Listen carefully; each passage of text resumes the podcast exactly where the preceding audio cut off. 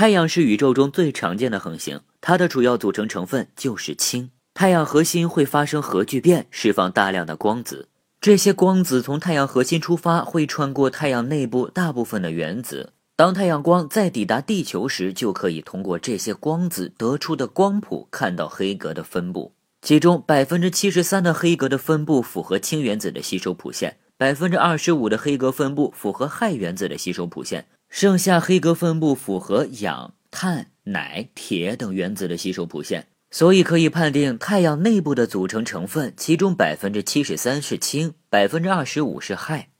假设我们现在接收到一个遥远星系发出的光，分析其中一部分光的吸收谱线，发现。黑格之间距离的分布和太阳不一致，那么就证明发出这些光的天体的组成成分和太阳不一样，那么就无法判定红移量。要知道，太阳这种主序星是宇宙中最常见的恒星，接收到遥远星系的光线，必然有类似太阳这样的恒星发出的光夹杂其中。仔细排查就会发现，星系发出的一部分光的吸收谱线内，黑格之间的距离分布和太阳一致。但是这些黑格却整体向红光端移动，所以就可以断定，发出这些光的必然是遥远星系里和太阳组成成分相似的恒星。但是由于红移效应，其吸收谱线内的黑格会整体移动，所以就可以肯定，其吸收谱线中的黑格在红移之前和太阳是一致的。这些黑格相对于太阳的黑格整体移动了多少，那么就红移了多少。通过矫正，把这些黑格整体移动到和太阳吸收谱线一样的位置，那么黑格此时所处的位置代表的波长就是红移前原始的波长，设为 lambda 撇儿。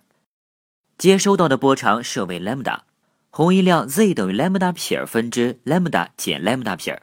红移量 z 是个标量。通过哈格勒梅特定律可知，红移量和星系距离的关系式是 z 等于 c 分之 h d。c 是光速，h 是哈勃常数，d 是星系和观察者的距离。由于 c 分之 h 是个固定的系数，所以星系和观察者的距离与红移量呈线性关系，距离越远，红移量越大。将红移量代入到公式中，就可以算出星系和地球的距离。z 为正数时，代表接收到的波长大于原始波长，所以光在飞行过程中波长增加了，向红光端移动，这就是红移。z 为负数时，代表接收到的波长小于原始波长，所以光在飞行过程中波长缩短了，向蓝光端移动，这就是蓝移。